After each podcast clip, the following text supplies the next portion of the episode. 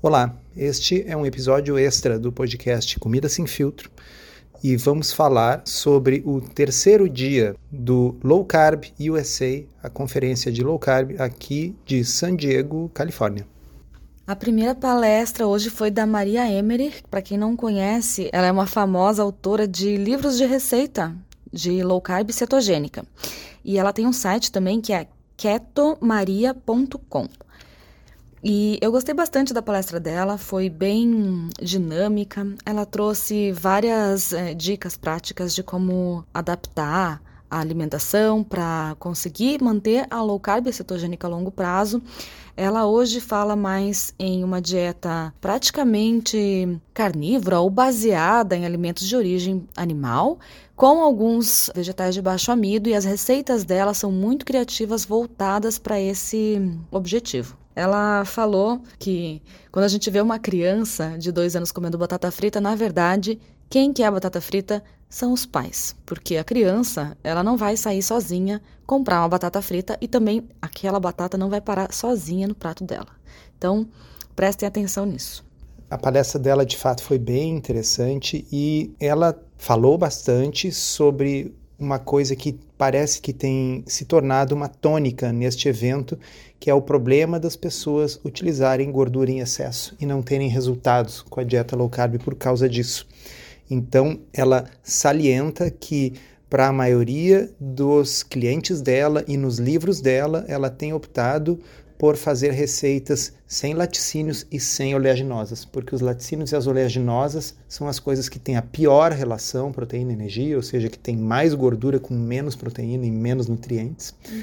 E por isso acabam sendo responsáveis pela dificuldade de muitas pessoas em ter sucesso. Outra coisa que ela relembrou foi sobre a sazonalidade das frutas.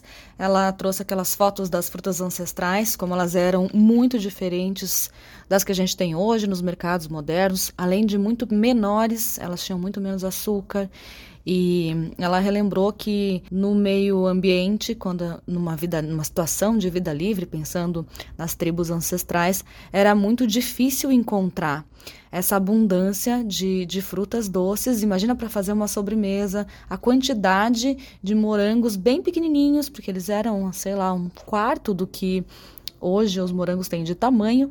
Então, para conseguir tudo aquilo e transformar numa sobremesa era uma coisa muito difícil e hoje a gente fica fazendo isso com certa frequência.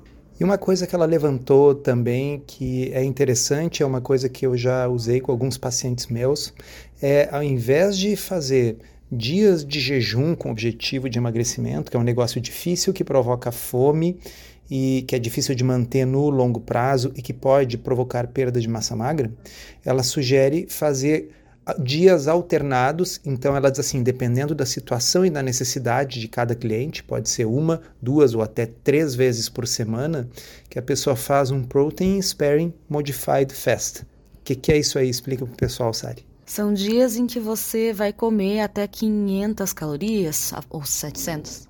É, varia, ela, ela colocou um range assim de 500 a 800. Claro, também é. depende da pessoa, se é uma pessoa pequena ou uma pessoa grande, né? uhum. né?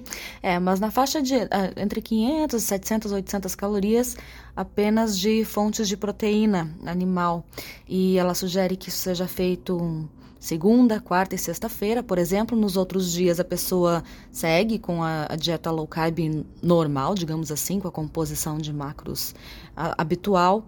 E ela ainda sugere fazer um dia de overeating, overfeeding, que seria no domingo um dia para comer mais, mas ela ainda brincou que não é um dia de Pizza Hut, é um dia que você vai simplesmente comer mais quantidade da sua low carb, low também. carb também, mas talvez uma quantidade maior, um churrasco com a família, esse tipo de coisa, é, sem se concentrar na quantidade de calorias. Mas nesses dias de Protein Sparing Modified Fast, é apenas proteína, proteína magra, muito magra. Tá? Então, realmente, nesses dias, não é para pensar, nossa, como é restritivo, é pensar, puxa, como é menos restritivo do que um jejum total. Tá? Então, é peito de frango, é camarão com molho de tomate, não com molho de queijo. Não tem gordura nesses dias. Obviamente, não tem carboidrato, é só proteína. E isso que significa Protein Sparing Modified Fast. Né? Traduzindo, seria um jejum poupador de proteína, um jejum modificado poupador de proteína. Por que, que ele é um jejum? Porque não tem nenhuma caloria não proteica, não tem carboidrato nem gordura, então é mais ou menos metabolicamente como se fosse um jejum. Por que poupador de proteína? Porque como proteína você está comendo, você não cataboliza as suas próprias proteínas.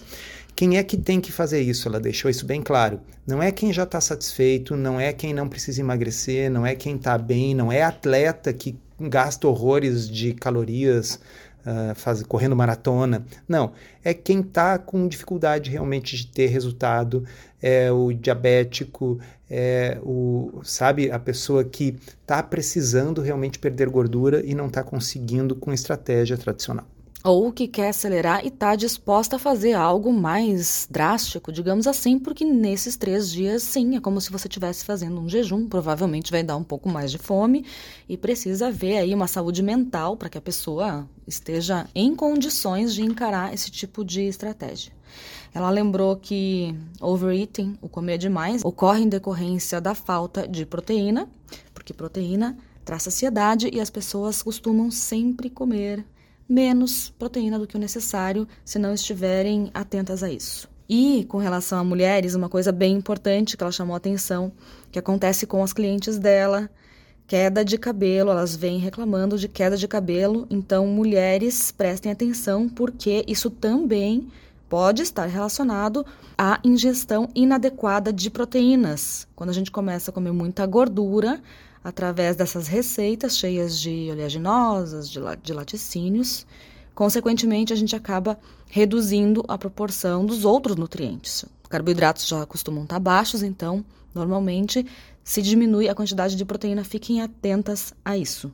Bom, outra palestra muito aguardada por nós era a palestra do Dr. Brett Scher, Brett Scher é um cardiologista. Quem acompanha na internet, ele é o responsável técnico pelo site Diet Doctor, o site que originalmente foi fundado pelo Dr. Andreas Einfeld, da Suécia, e é hoje o maior site de referência para low carb no mundo. Então, o Brett Scher é um sujeito com muito bom senso. Eu aprecio demais os vídeos dele, as postagens dele, então eu estava realmente esperando. E ele foi falar sobre aquilo que realmente é a pedrinha no sapato da low carb, que é a questão do LDL, porque afinal todo mundo sabe e não precisa mais gastar tempo e energia tentando provar o óbvio que low carb funciona para perda de peso, para controle da fome, para glicemia elevada, para composição corporal, para triglicerídeos altos, para HDL baixo e para outras situações como ovários policísticos, refluxo e quem sabe até transtorno bipolar, por exemplo. Então isso é sabido, está na literatura, isso já não é mais questionável. Mas e o LDL? Colesterol ruim, entre aspas, sobe muitas vezes com a low carb, tá certo? Então, ele começou mostrando que em alguns estudos que avaliam grupos de indivíduos que foram sorteados, randomizados para low carb contra outros, o LDL não sobe com a low carb. Acontece que esses são estudos em geral de indivíduos com sobrepeso ou com problemas metabólicos, como diabetes, síndrome metabólica, e para esses indivíduos realmente não costuma haver grandes saltos de LDL. Os saltos maiores de LDL tendem a acontecer justamente com os indivíduos magros, atléticos, que resolvem fazer dieta cetogênica, como a gente já falou no episódio de ontem, no episódio do dia número 2. E a fala dele hoje tem muito a ver com uma apresentação que você fez uma vez, está no YouTube, se eu não me engano, sobre colesterol, está também nos links lá do Instagram, nos links do, da bio do Instagram, tem esse esse vídeo sobre colesterol. Então, quem quiser saber sobre o conteúdo dessa palestra do Brad Share de hoje, vai lá e olha aquele vídeo do Dr. Souto que cobre bem parecido esse assunto. É isso aí, ele citou vários estudos, alguns deles constam naquela minha apresentação, naquele meu vídeo. Ele citou alguns outros estudos interessantes hoje que basicamente corroboram a ideia de que para indivíduos que têm um HDL alto, triglicerídeos baixos e não tem resistência à insulina, que a elevação isolada do LDL não parece significar maior risco. Claro que esses estudos não incluem pessoas com essas elevações que o Dave Feldman falou, que nós resumimos no podcast anterior, do dia de ontem, elevações da ordem de 500, 700, que isso são coisas não vistas nesses estudos. Mas as pessoas não têm que estar preocupadas porque seu colesterol que era 180 ficou 220 com a low carb, se o HDL aumentou e os triglicerídeos diminuíram. Da mesma forma, ele mostrou um estudo de 2018 que indicava que quando o score de cálcio coronariano é zero, também não parece haver vantagem de tratar com estatina. Nos próximos 10 anos não há diferença do risco de eventos. Ele também fez uma discussão interessante sobre os prós e contras do score de cálcio versus a angiotomografia coronariana. Eu não vou entrar aqui em detalhes, mas acho que é um quem quiser rever essa palestra dele na íntegra depois pode ser bem interessante. E falando em score de cálcio, outra palestra que aconteceu hoje foi com Arthur Agaston, que é o autor do famoso livro da South Beach Diet e também o inventor desse exame do score de cálcio, certo? Uhum, é, exatamente. Eu estava também muito curioso para ouvir a palestra dele, porque ele, de certa forma, é um, é um ícone. Assim. Ele é um indivíduo que já tem bastante idade, eu não sei que idade ele tem, mas acho que deve ter tranquilamente mais de 70 anos. Ah, sim. Né? E a Salt Beach Diet, eu confesso para vocês que eu nunca li o livro, agora estou curioso. Mas ela, ela é uma dieta low carb moderada e agora ele tem uma edição mais nova do livro, que eu nem sabia, que é uma versão keto-friendly, quer dizer, amigável à abordagem cetogênica. Então ele tá, ele tem uma intersecção interessante com o mundo low carb, mas ao mesmo tempo ele é um cardiologista respeitado. Quando você faz um score de cálcio no Brasil, nos Estados Unidos ou em qualquer lugar do mundo, vai aparecer lá score de cálcio Agatston zero, ou score de cálcio Agatston 120, enfim, o exame tem o nome dele, ele é o inventor disso aí. Quero dizer que ele circula bem nos dois mundos, no mundo da low carb e no mundo da cardiologia convencional. Bem, o Dr. Agatston fez alguns comentários interessantes que ajudam a explicar por que, que existe alguns pacientes com colesterol elevado que têm um risco cardiovascular mais alto e por que outros que têm o colesterol elevado não têm? Para muitos que estão nos ouvindo, não vai ser novidade o primeiro item que eu vou falar aqui, que é a questão do LDL pequeno e denso versus o LDL grande e pouco denso. Então, eu posso ter dois indivíduos com LDL de 130, mas em um deles, esse 130 é carregado por várias pequenas partículas densas. Em outro desses pacientes, esse 130 de colesterol é carregado num número menor de partículas grandes e menos densas. E as partículas grandes são menos aterogênicas. Mas o Dr. Agatston explicou alguns mecanismos interessantes que justificam essa diferença no potencial de causar doença cardíaca dessas partículas. E é o conceito de residence time, ou seja, o tempo que as partículas residem na circulação. O ideal é que essas partículas que carregam o colesterol, elas fiquem o menos tempo possível circulando e sejam logo reabsorvidas, retiradas de circulação pelos receptores nas células. O fígado é o principal órgão que faz isso. Porém, dependendo do tipo de partícula, ela vai ficar mais tempo e à medida que ela vai circulando mais tempo, ela tem mais tempo para ser glicada, oxidada e passar a ser o tipo de partícula que penetra na parede do vaso e vai causar as placas de aterosclerose. Então, quando nós consumimos uma dieta rica em glicose e frutose, o fígado vai produzir partículas grandes de VLDL, que são metabolizadas lentamente. E elas dão origem aos VLDL remnants, é sempre é assim que eu leio em inglês, desculpa, eu não sei exatamente a tradução disso, seriam os resquícios, as partículas né, depletadas de VLDL que vão, por sua vez, dar origem ao LDL pequeno e denso, que acaba sendo glicado e trazendo problemas. Então, isso acontece quando há um consumo grande de glicose e fritose, ou seja, quando há um consumo grande de açúcar.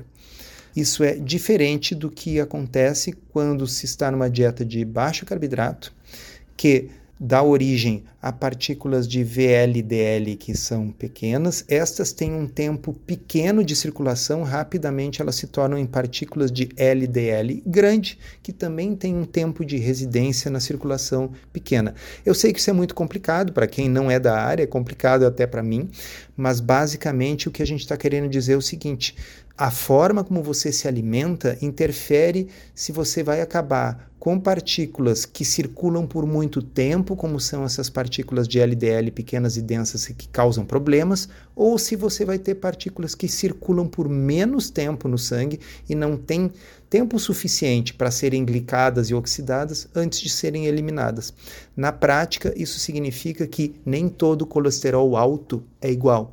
E isso ajuda a explicar esses estudos que foram citados, por exemplo, pelo Brett Sher, que mostram que em indivíduos sem resistência à insulina, o colesterol elevado não parece ser um fator de risco tão significativo.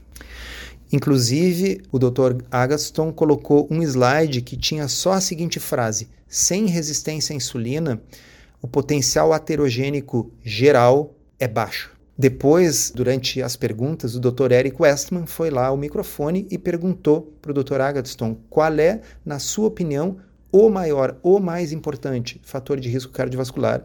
E ele nem titubeou e respondeu: é a resistência à insulina.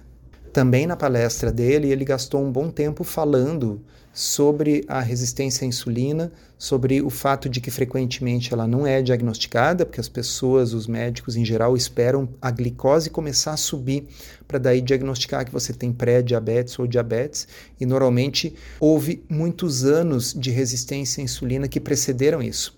Inclusive, quando você chega a estar tá no limite do diagnóstico do pré-diabetes por um teste de tolerância oral à glicose, você já perdeu 50% da função das células beta do pâncreas, aquelas que produzem insulina. Ou seja, esperar a glicose no sangue começar a subir é muito tardio.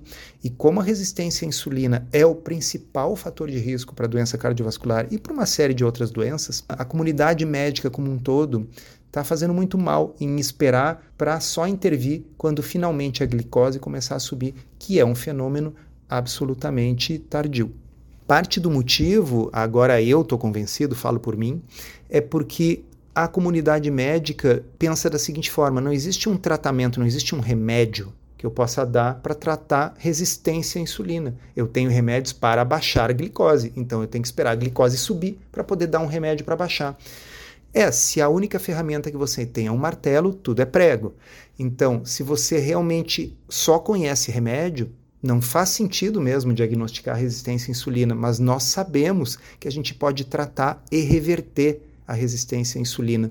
E por isso é tão importante diagnosticar essa resistência à insulina cedo e a gente tem ideia sobre isso simplesmente olhando se a pessoa tem gordura visceral, se tem uma circunferência abdominal grande e a síndrome metabólica, né? Triglicerídeos altos, HDL baixo, glicose acima de 100, pressão alta, ácido úrico elevado, gordura no fígado, são tudo coisas que dão dicas para nós de que a resistência à insulina está se instalando. E aí, medir a insulina, pelo menos isso, a insulina e a glicose em jejum, já vai nos dar uma boa ideia. Ele falou bastante sobre o teste de Kraft, para quem é da área da saúde, é aquele teste de uh, glicose e insulina com duração de até 5 horas, né, para fazer o diagnóstico definitivo e mais detalhado da resistência à insulina. E eu vou terminar lendo ipsis literis a frase, aquela que ele respondeu para o Dr. Eric Westman. A causa mais importante de doença cardíaca é a resistência à insulina e a disfunção das células beta. Teve também uma palestra da Joanne Ifland sobre as habilidades essenciais para recuperar pacientes viciados em alimentos processados. Então, mais uma vez esse tema. E quem quiser verificar mais detalhes sobre esse trabalho que ela e a equipe dela fazem, existe um site chamado Processed Food Addiction, tudo junto.com.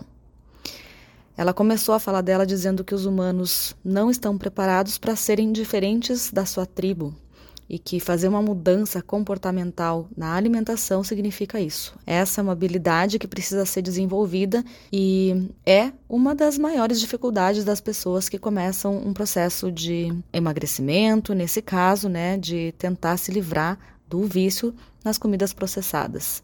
Ela lembra que a indústria do tabaco entrou na indústria de alimentos porque ela percebeu que poderia aplicar o seu modelo de negócios perfeitamente para a indústria dos ultraprocessados.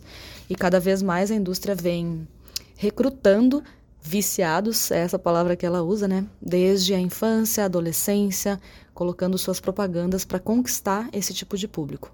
Então ela fala que as pessoas, elas se sentem derrotadas, fracassadas porque quando percebem que estão viciadas em comida compulsivamente, mas na verdade isso não é culpa delas. Se a gente pensar que isso veio da indústria do tabaco, é mais fácil se libertar da culpa, reconhecer que existe um vício, um problema real e então partir para o tratamento.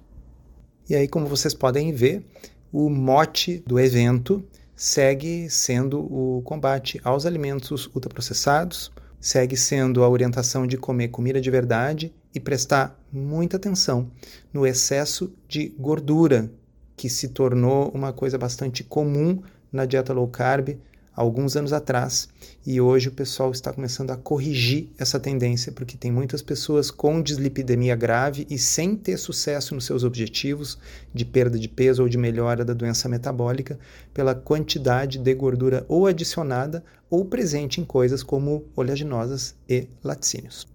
E se você ainda não se inscreveu para ser avisado por e-mail, toda vez que a gente liberar um episódio novo, a gente está encaminhando um e-mail para as pessoas que se cadastram no site drsolto.com.br barra podcast. Com isso encerramos esse episódio, mas amanhã, pessoal, tem mais.